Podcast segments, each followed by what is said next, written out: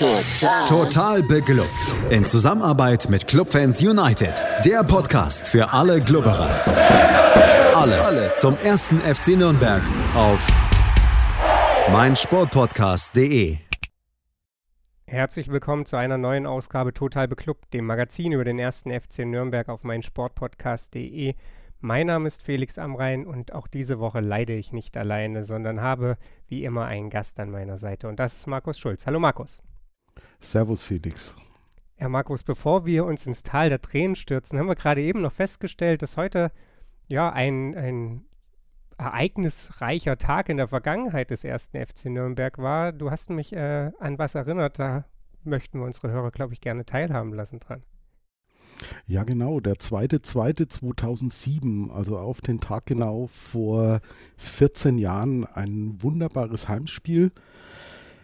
Der Club gegen den FC Bayern München, der erstmals von Ottmar Hitzfeld wieder trainiert wurde. Und ja, der Club hat bekanntermaßen, muss ich glaube ich niemand mehr erzählen, die Bayern 3 zu 0 aus dem Stadion geschossen. Selige Zeiten damals. Ja, lange ist es her. Und darauf gekommen sind wir, weil mir aufgefallen ist, dass letzte Woche schon äh, der Podcast Geburtstag hatte. Sieben Jahre wurde total bekloppt am 28. Januar. Auch damals war Abstiegskampf angesagt. Insofern ähm, hat sich vielleicht doch gar nicht so viel geändert. Markus, wir haben, ich sag gar nicht erst das Vergnügen, weil es einfach nicht stimmt. Wir haben die Aufgabe, über das Spiel gegen Sandhausen zu reden und wir haben uns entschieden, das so ein bisschen zweizuteilen, dass wir erstmal jetzt uns Zeit nehmen, unsere Wunden zu lecken, uns so ein bisschen zu bemitleiden und dass wir danach uns das Spiel bzw. die aktuelle Situation des ersten FC Nürnberg, denn letzten Endes ist das Spiel gegen Sandhausen ja doch nur ein Spiegelbild der aktuellen Misere, äh, nochmal so ein bisschen uns genauer angucken. Markus, wie gut hast du es verkraftet? Ehrlich gesagt, erstaunlich gut. Vielleicht bin ich einfach schon zu lange Clubfan und, und leidenserprobt. Ähm, Wobei, wobei ich sagen muss, ich war am, am Sonntag schon während des Spiels eigentlich ziemlich emotionslos und einfach nur ja, unheimlich enttäuscht, ob dessen, was unsere Mannschaft da auf dem Platz ja, geboten, möchte ich jetzt eigentlich gar nicht sagen, äh, abgeliefert hat. Ich muss sagen, ich bin immer noch richtig angesäuert. Also mich ich sage das jetzt wirklich, mich pisst das Spiel immer noch so richtig an. Das ist irgendwie, ich weiß auch nicht, wahrscheinlich diese Mischung aus Erwartungshaltung und zwischenzeitlicher Fehleinschätzung von allen Seiten, was das Leistungsniveau dieser Mannschaft angeht.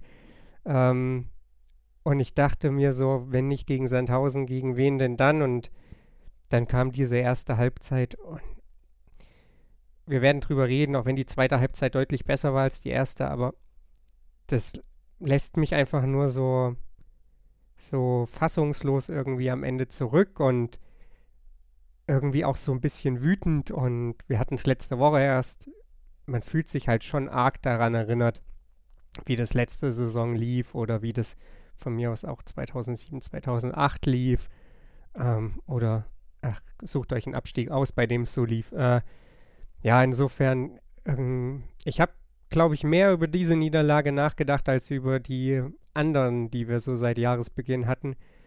Weil, ja, weiß ich auch nicht. Wenn du nicht Sandhausen schlägst, wen willst du dann noch schlagen, so ungefähr, ne?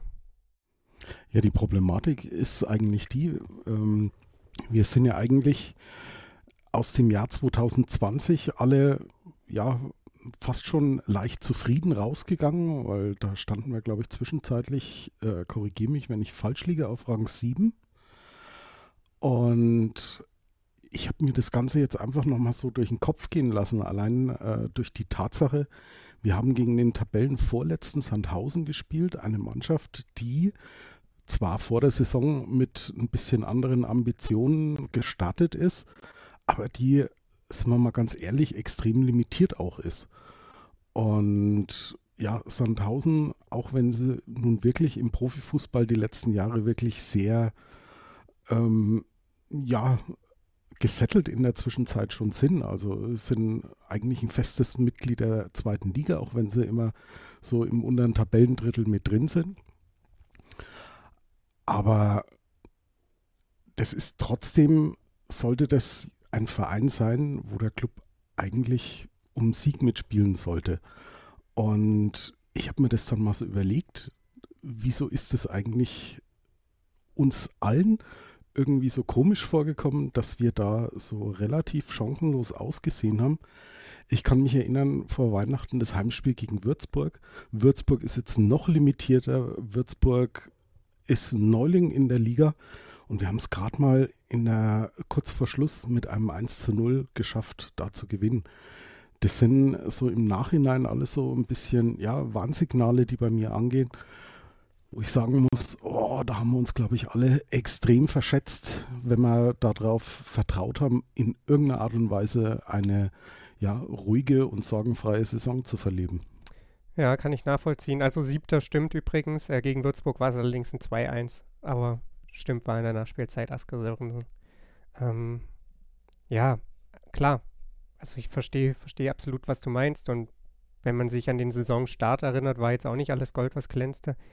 Ähm, und bevor jetzt wieder jemand sagt, aber Sandhausen muss man schlagen, äh, das hat ja in dem Fall dann gar nichts damit zu tun, dass man irgendwelche ruhmreichen Zeiten herbeiredet, in denen der erste FC Nürnberg ja ach so toll war und so weiter und so fort. Aber ich habe ja im Gegnergespräch mit Andi darüber gesprochen, also Sandhausen, ne, zweitschlechteste Offensive, zweitschlechteste Defensive, das waren die Kennzahlen vor diesem Spieltag. Und dann kriegst du da eigentlich echt nichts auf die Kette, insbesondere in der ersten Halbzeit. Wie gesagt, zweite Halbzeit war es ja dann schon so, dass wir Chancen hatten, Tore geschossen haben, halt trotzdem nicht. Und da, ja, echt extrem, wie, wie sich dieses Blatt gewandelt hat und, äh, von, von Platz 7 eben nach oder kurz vor Weihnachten ähm, ja, zu aktuell mal wieder Platz 14. Und ich glaube, das einzig Gute, das ich irgendwie jetzt mal festgestellt habe, als ich mich da so in meinem Selbstmitleid gebadet habe, war, dass wir auch nächsten Spieltag definitiv nicht auf dem Relegationsplatz oder einem Abstiegsplatz landen, weil ich glaube, St. Pauli gegen Sandhausen oder irgendwie so spielt und ähm, insofern es unmöglich wird, auf diesen Platz zu fallen. Ähm, das ist aber auch da wirklich der letzte kleine Trost, den ich irgendwie nach diesem Spieltag gefunden habe, denn muss man jetzt nicht mehr drum reden, Markus, oder? Also wer auch immer ähm, da noch versucht hat, die Wogen zu kletten. Aktuell ist schon knallhart Abstiegskampf in Nürnberg, oder? Naja, du kennst ja den Spruch, aufgeschoben ist nicht aufgehoben. Also ähm, auch wenn wir es vielleicht am nächsten Spieltag nicht schaffen, es kommen noch ein paar Spieltage mehr, wo wir, wo wir das dann wirklich schaffen können, auf dem Relegationsplatz, wenn nicht sogar noch weiter abzurutschen. Ja, absolut. Ich wollte jetzt auch gar nicht sagen, dass das nicht passiert. Ich wollte nur sagen, wir kriegen eine Woche mehr Schonzeit. ja, also Abstiegskampf, wir, wir sind mittendrin und ähm, ich glaube, das kann, das kann keiner mehr wegdiskutieren. Und wenn die Sky Reporter auch weiterhin äh, gebetsmühlenartig runterrauschen, dass der Kader doch eigentlich viel, viel besser platziert, äh, besetzt ist, als die Platzierung in der Tabelle es aussagt. Ich glaube, da macht sich jeder was vor.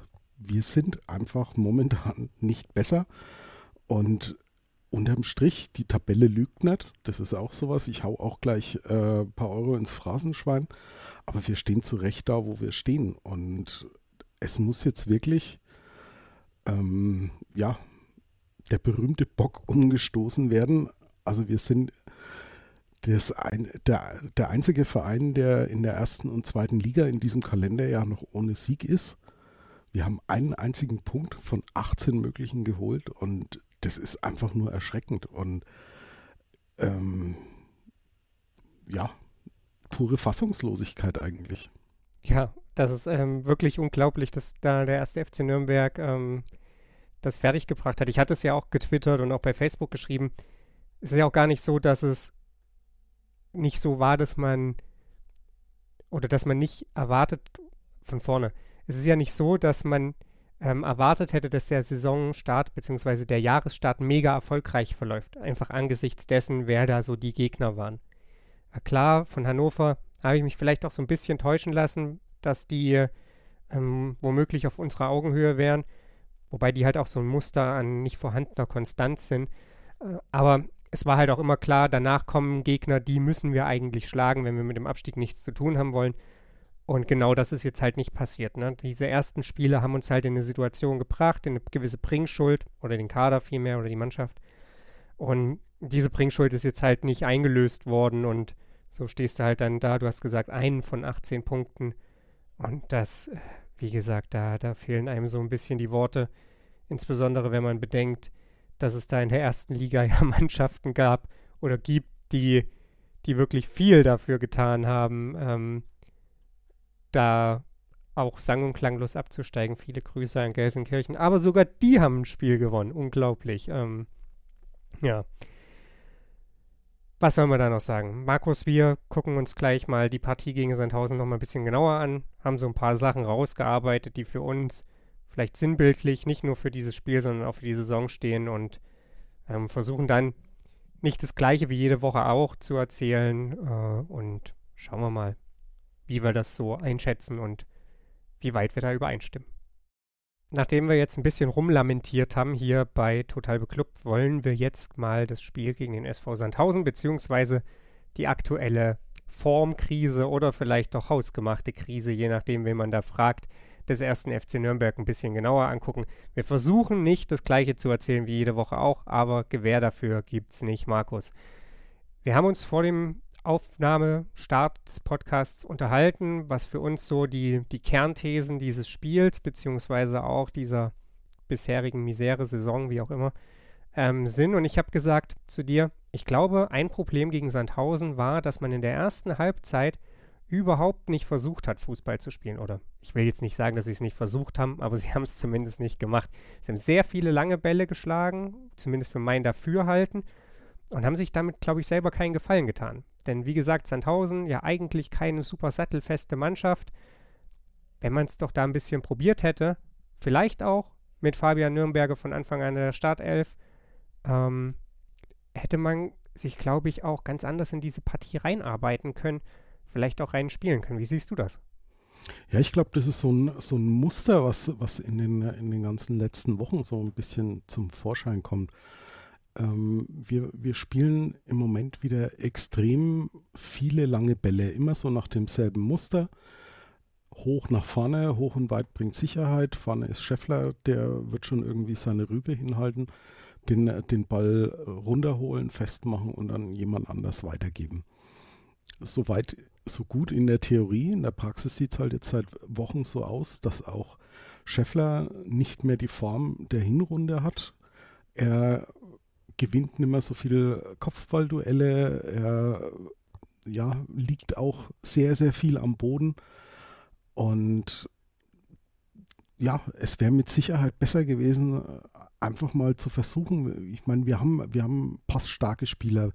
Wir haben, wir haben Geis, auch wenn Jakob das jetzt vielleicht nicht gern hört, aber äh, mit Geis und wie du schon sagtest, Nürnberger, da hätte man eigentlich die Möglichkeit gehabt, so ein, so ein bisschen von hinten raus das Spiel aufzubauen, ein bisschen schnell zu machen, zusammen mit der Hereinnahme unseres Neuzugangs Mats Müller-Deli, der ja gut mit Sicherheit kein, kein Torjäger vor dem Herrn ist, aber dafür ist er auch gar nicht geholt worden, sondern er ist derjenige, der die klugen Pässe in die, in die Spitze spielen soll, in die in die Schnittstelle der Abwehrkette des Gegners.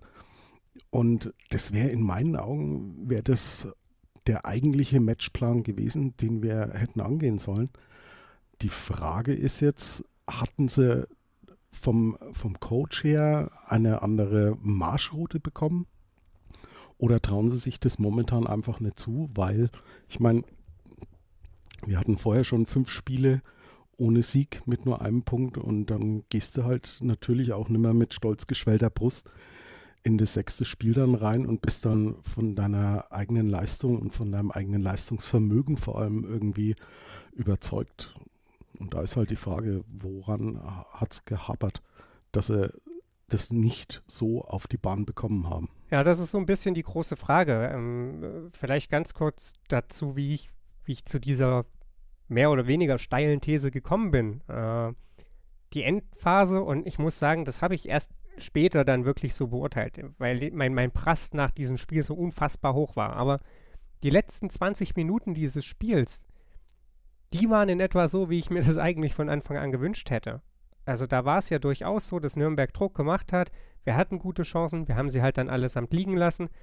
Aber das, das war so die Marschrichtung, wo ich dachte, okay, so, so hätte es doch gehen können. Wieso nicht von Anfang an? Aber das ist ja auch so ein wiederkehrendes Muster, dass man immer mal wieder in Spielen das Gefühl hat, hey, eigentlich ist ja tendenziell schon zumindest mal so viel Talent vorhanden, dass es generell funktionieren könnte. Aber da ist es aktuell eben ja eine ne schwierige Kiste. Und damit kommen wir vielleicht auch gleich zum zweiten Stichpunkt. Und da decken sich dann so ein bisschen unsere Einschätzungen. Du hast es ein Stück mehr auf die ganze Saison gemünzt. Ich habe zu dir gesagt, ich glaube, das Problem ist nicht, dass wir hinten mal wieder so ein richtig dämliches Gegentor gefangen haben. Und ich möchte jetzt auch gar nicht über Christian Martenia diskutieren, obwohl wir das wahrscheinlich müssten, der da beim Gegentor wirklich nicht gut aussieht. Aber danach ist halt, es sind ja eigentlich genügend Leute da. Und ich habe gesagt, es ist nicht das Problem, dass wir dieses Gegentor fangen. Das Problem ist, dass wir vorne unsere Chancen nicht machen. Jetzt kann man natürlich vortrefflich darüber streiten, hatten wir so viele richtig, richtig gute Chancen, dass wir davon sprechen können, dass der erste FC Nürnberg den Ausgleich hat fahrlässig liegen lassen. Oder Markus, ist es einfach so, dass wir vielleicht in dieser Saison einfach schon mal effektiver waren, diese Effektivität aber uns darüber hinweggetäuscht hat, dass wir aus wenig viel gemacht haben. Jetzt ist es vielleicht ein bisschen wirr geworden, was ich erzählen wollte, aber ich denke, du hast mich verstanden. Also zum einen, ich teile deine Einschätzung absolut. Also äh, klar, wir haben, wir haben immer wieder Böcke im, im Defensivverhalten. Äh, jetzt beim, beim 1-0, viele sagen, es war Martinia. Ich nehme ihn da fast noch ein bisschen in Schutz, weil äh, er vor sich Enrico Valentini hat, der, der nach hinten rutscht und ihn dann ein bisschen aus dem Gleichgewicht dann beim Hochspringen auch noch bringt. Ähm, ja, wir hatten, wir hatten schon andere äh, Spiele, wo definitiv Tore auf seine Kappe gegangen sind. Aber ich glaube auch nicht, dass das unser ganz, ganz großes Problem ist. Problematisch ist einfach, ähm, wie du schon sagtest, wir haben wirklich vier richtig, richtig gute Chancen gehabt, die wir teils fahrlässig, teils ja, mit, mit unfassbarem Unvermögen die Dinge einfach haben liegen lassen. Und das war alles noch zum Zeitpunkt, als das Spiel noch 1 zu 0 stand für Sandhausen. Und ich glaube, wenn du, wenn du da einfach so, so ein Ding dann reinmachst, dann, dann kannst du so ein Spiel dann auch leicht wieder drehen. Und es war, wie du auch schon aufgeführt hast, in der, in der Hinrunde eigentlich so, dass wir teilweise wirklich brutal effektiv waren vor dem Tor. Das hat klar auch damit zu tun, Manuel Scheffler war in einer, in einer anderen Verfassung. Wir hatten noch Alternativen im Sturm. Felix Lohkemper, ähm, Pascal Köpke war dabei. Die fehlen uns natürlich im Moment, das ist überhaupt keine Frage. Aber ja, diese, diese Effektivität hat, glaube ich, wirklich sehr, sehr viel verdeckt bislang. Und trotz allem bleibe ich wirklich dabei. Unser ganz, ganz großes Problem, das war in, in Sandhausen der Fall. Und ich, ja, du kannst es zumindest aufs Kalenderjahr 2021 jetzt mal äh, hochziehen, ist ganz einfach die unfassbar harmlose Offensive, die wir da im Moment haben.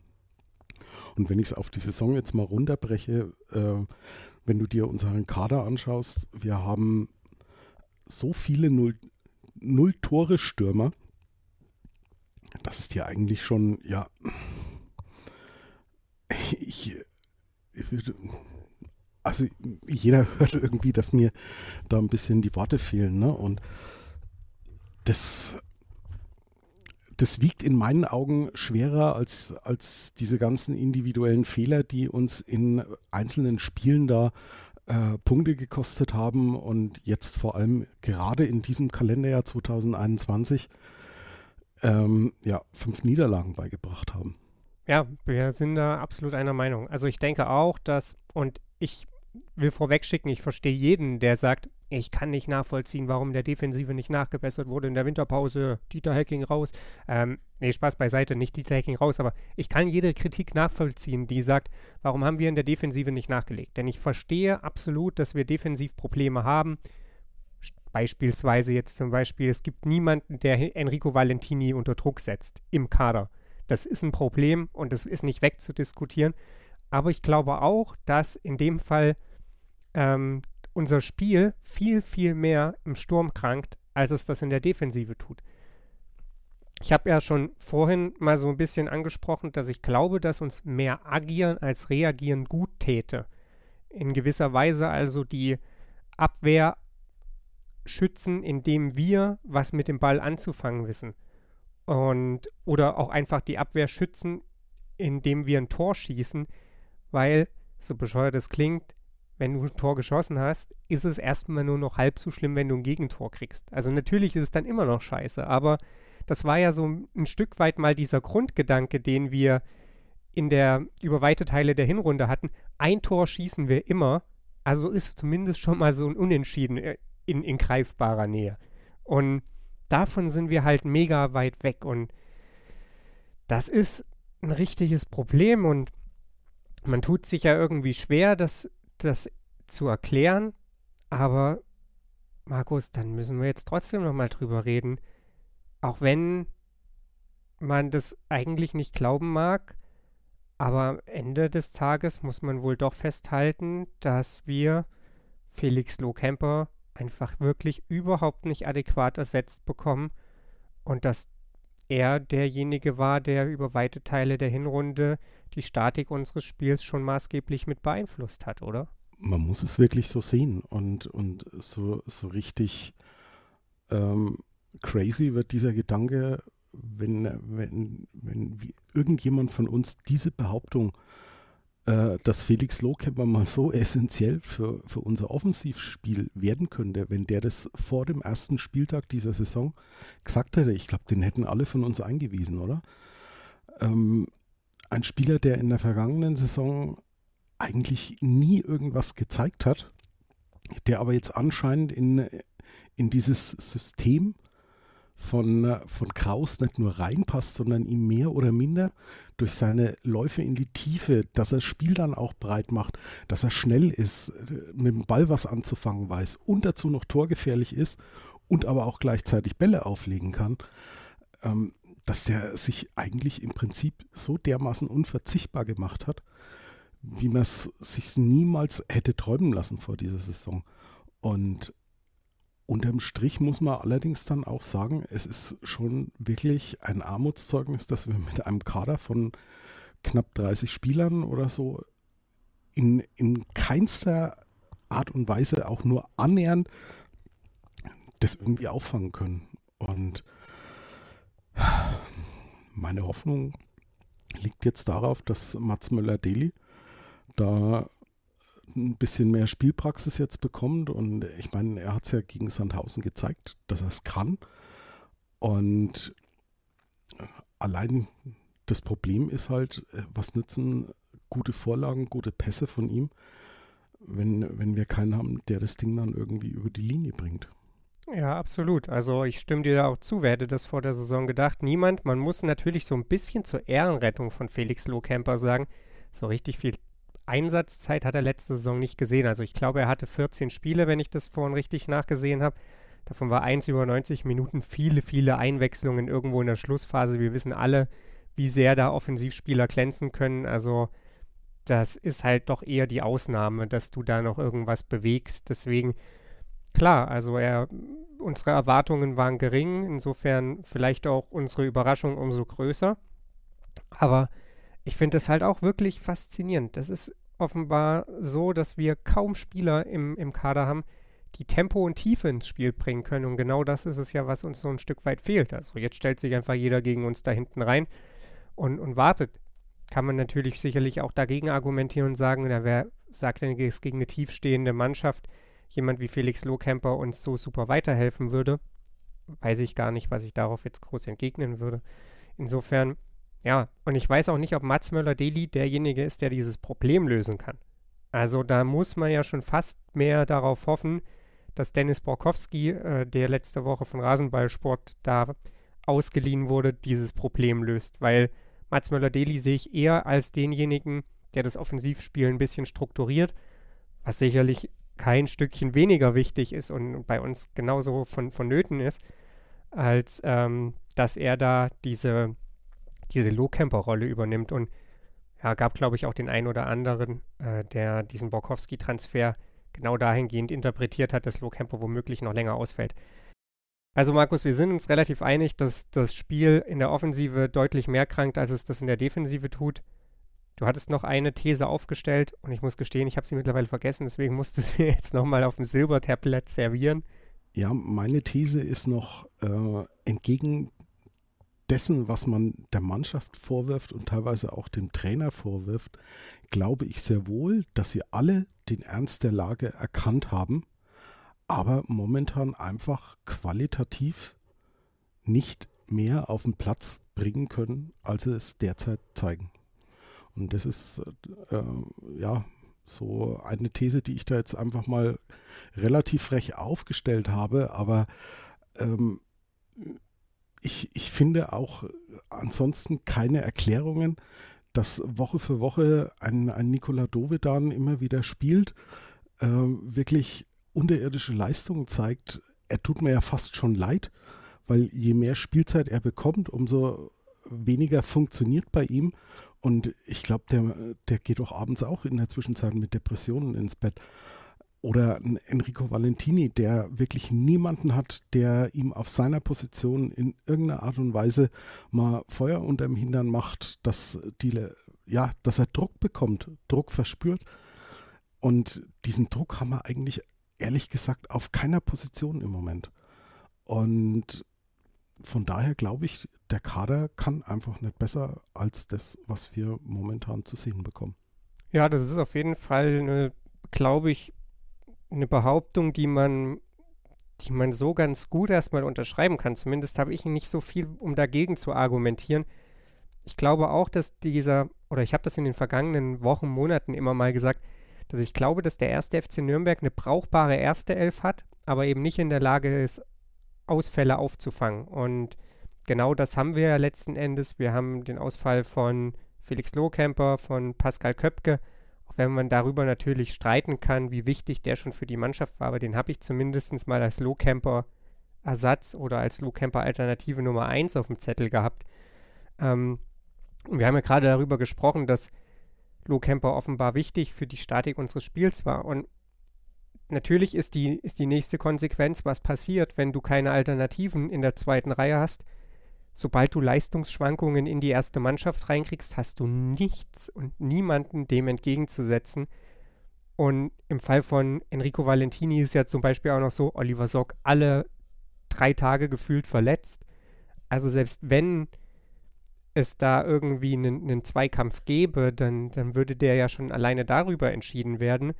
In Verteidigung müssen wir jetzt auch nicht groß reden. Georg Markreiter reißt da keine Bäume aus. Linke Abwehrseite, oh, weiß ich gar nicht. Haben wir überhaupt einen zweiten Linksverteidiger? Ich glaube, wir haben doch gar keinen mehr, oder? Äh, wenn ich es jetzt richtig im Kopf habe. Also. Ich meine, Fabian Nürnberger war ursprünglich mal vor der vergangenen Saison dafür vorgesehen. Aber ja, so wirklich äh, Noel Knote ist, glaube ich, eigentlich ja auch Linksverteidiger, oder?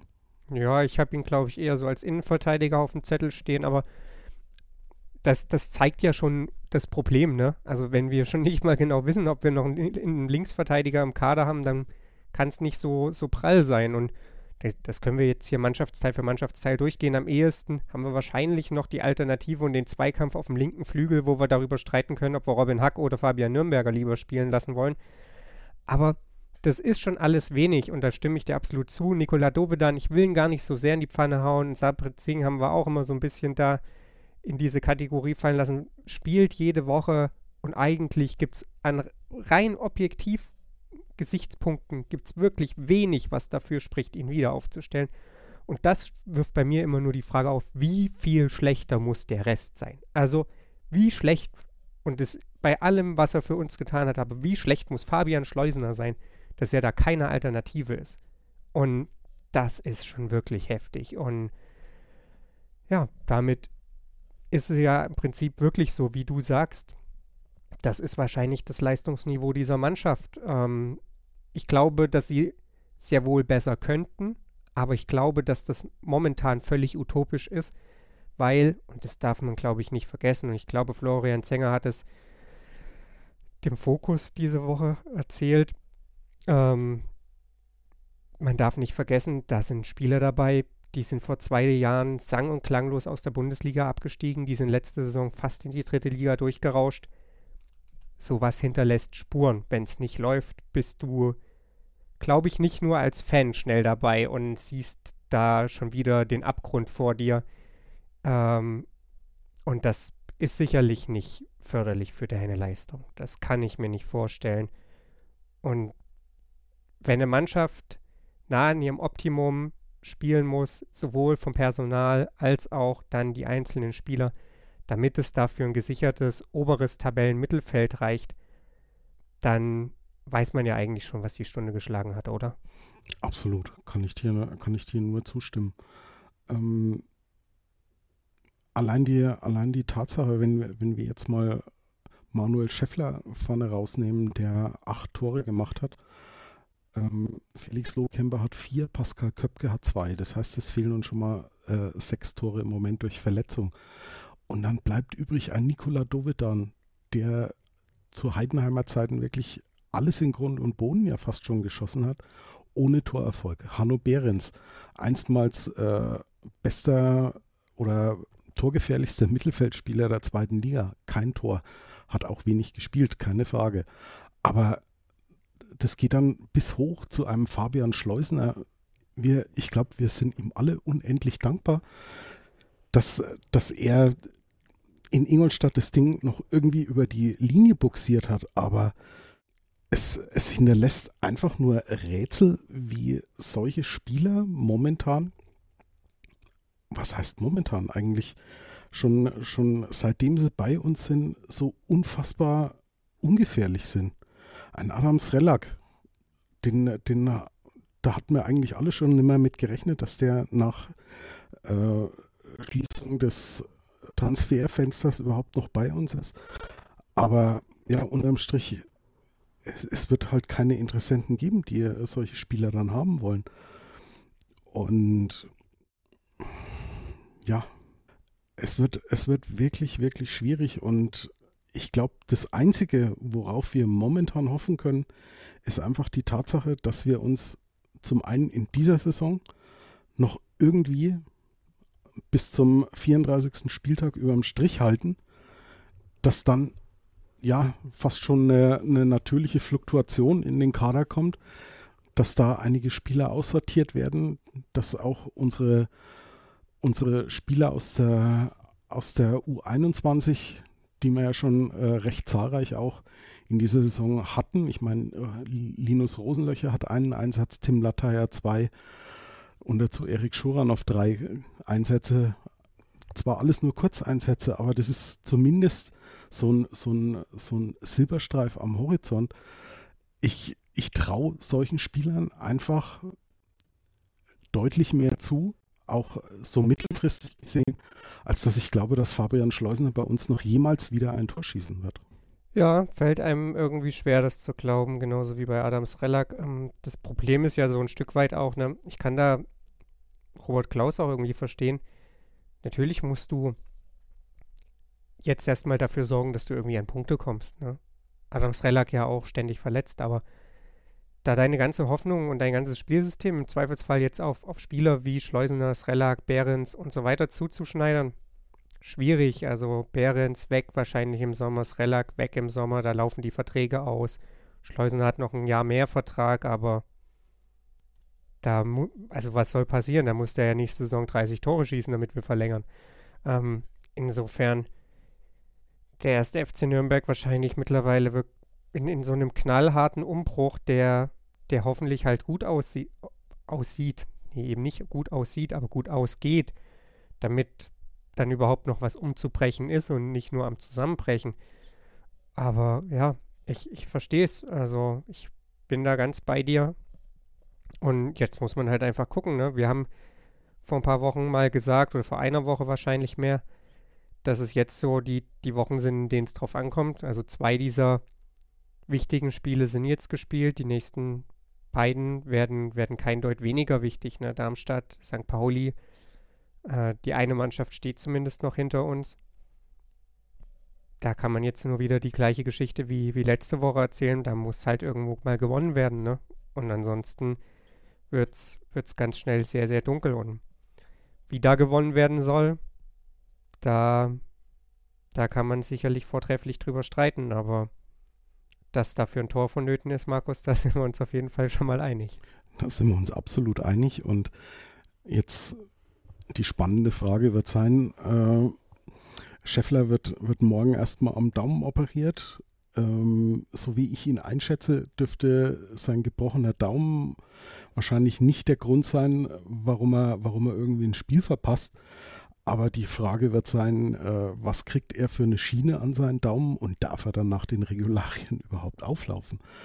Und ich mag mir ehrlich gesagt gar nicht vorstellen, wie unser Spiel aussehen wird, wenn, wenn unser einziger oder bislang einzig verbliebener gefährliche Stürmer äh, jetzt dann auch noch ausfallen sollte. Also da fehlt mir wirklich momentan jegliche Fantasie, äh, wen wir dann als Mittelstürmer aufstellen.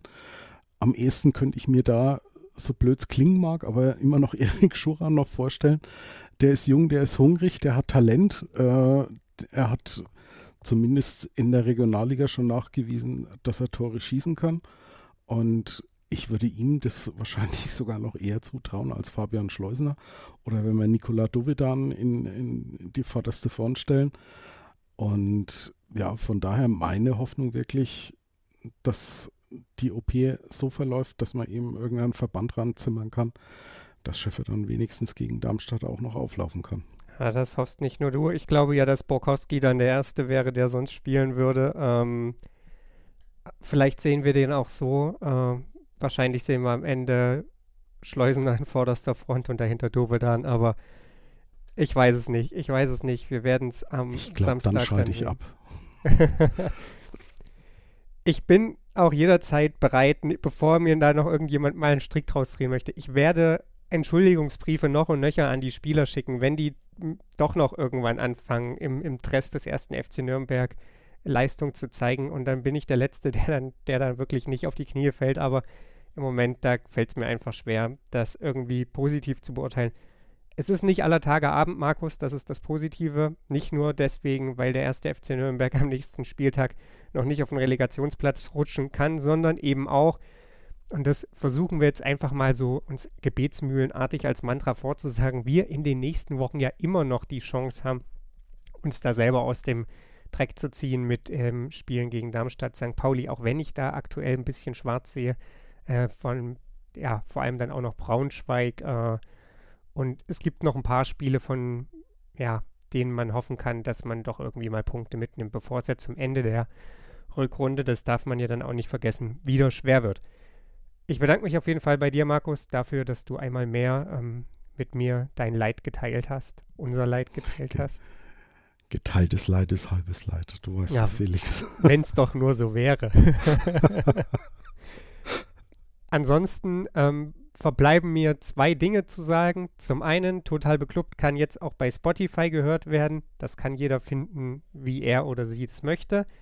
Ansonsten, ähm, ja, gibt es jetzt trotzdem, wie gesagt, die Möglichkeit. Also, wenn ihr es da hören wollt, fühlt euch frei, das zu tun. Und am Donnerstag gibt es das neue Gegnergespräch dann zum SV Darmstadt 98, was Lea dazu erzählen hat und warum wir danach vielleicht mal wieder Hoffnung haben oder auch nicht.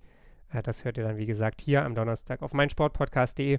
Und nächste Woche, da hört ihr wieder uns. Da sprechen wir darüber, wie es gegen Darmstadt ausgesehen hat. Bis dahin. Total. Total beglückt. In Zusammenarbeit mit Clubfans United. Der Podcast für alle Glubberer.